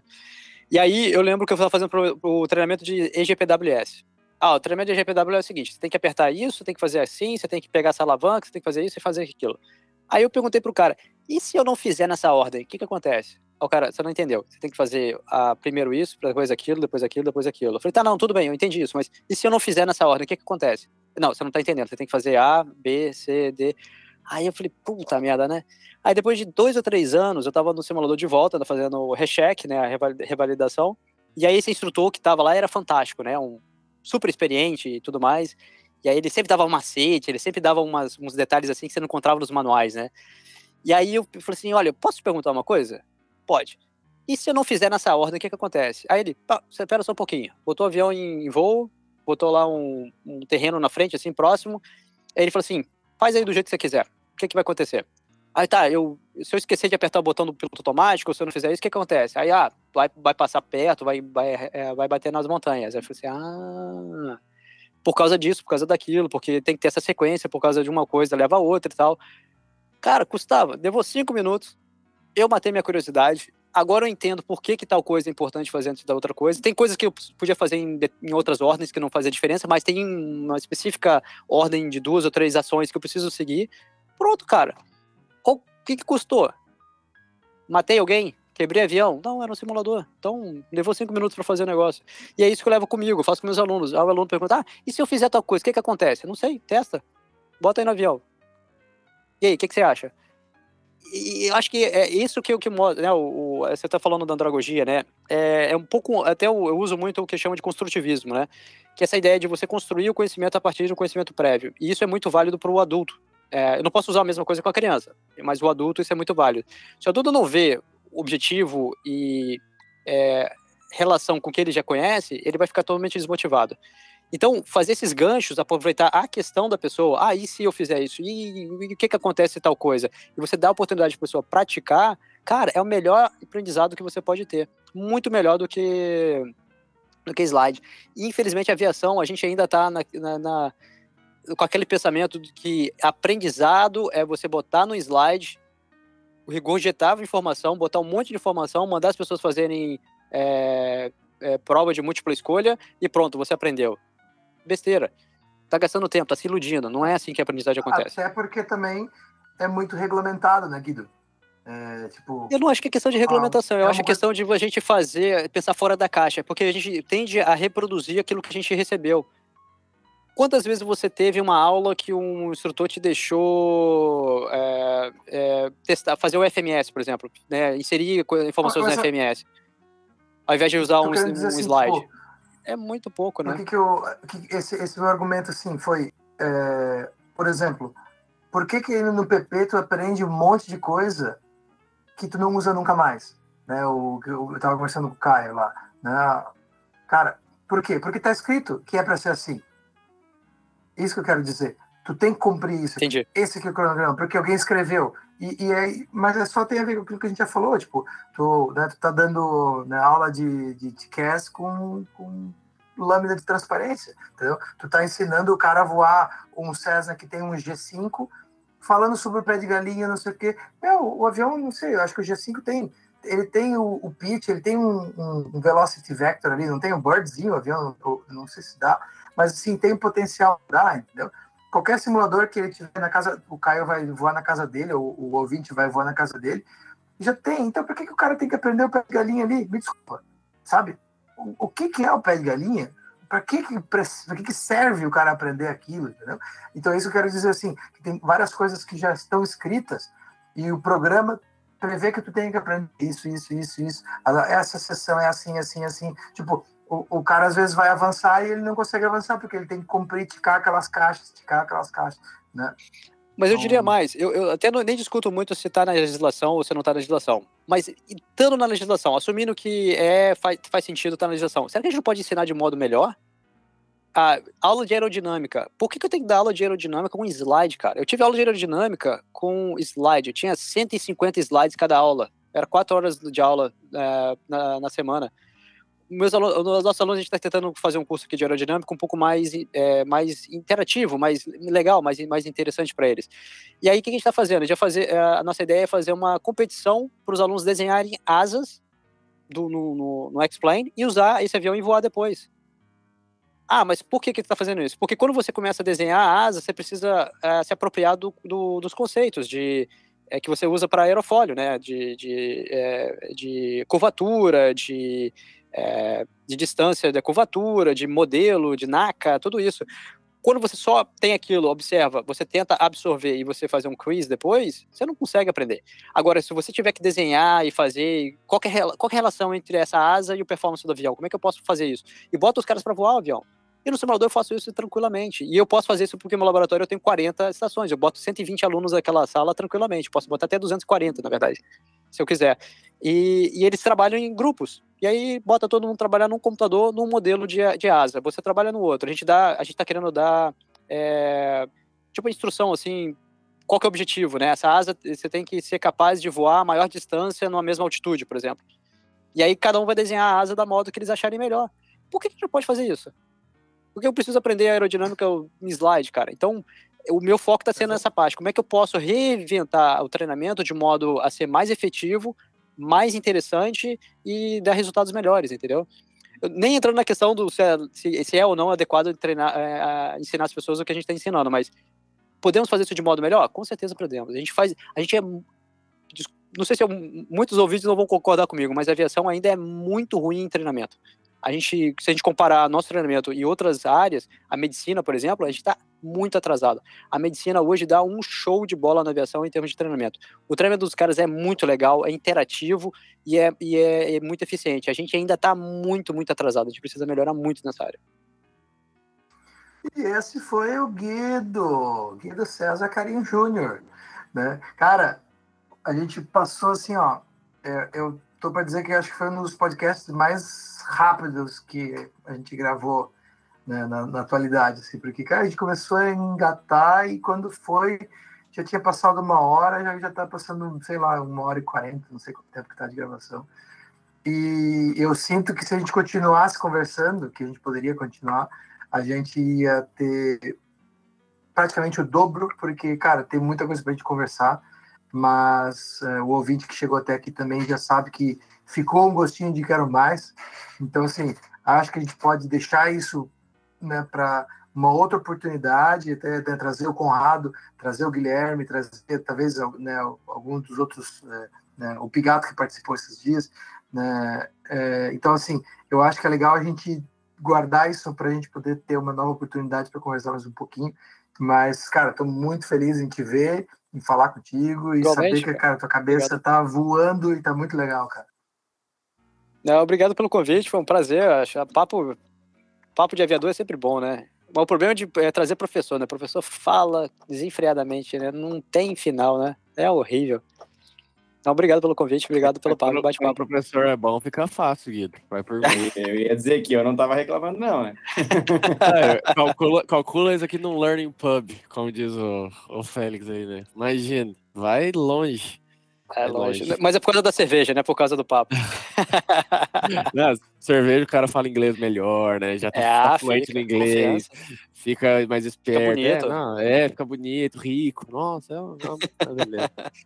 Guida, a comunidade aeronáutica que ouvi esse podcast agradece muito a tua, a tua contribuição aí. Eu, vai levar, acho que um mês para eu digerir tudo que tá acontecendo, que, que você falou. Eu vou ter que ouvir de novo para conseguir assimilar e conseguir botar em prática também, aplicar que tem muita, muita coisa válida, muita coisa que eu penso e falo, pô, verdade, né? Já aconteceu, aconteceu comigo recentemente, ou conheço alguém aconteceu, então é.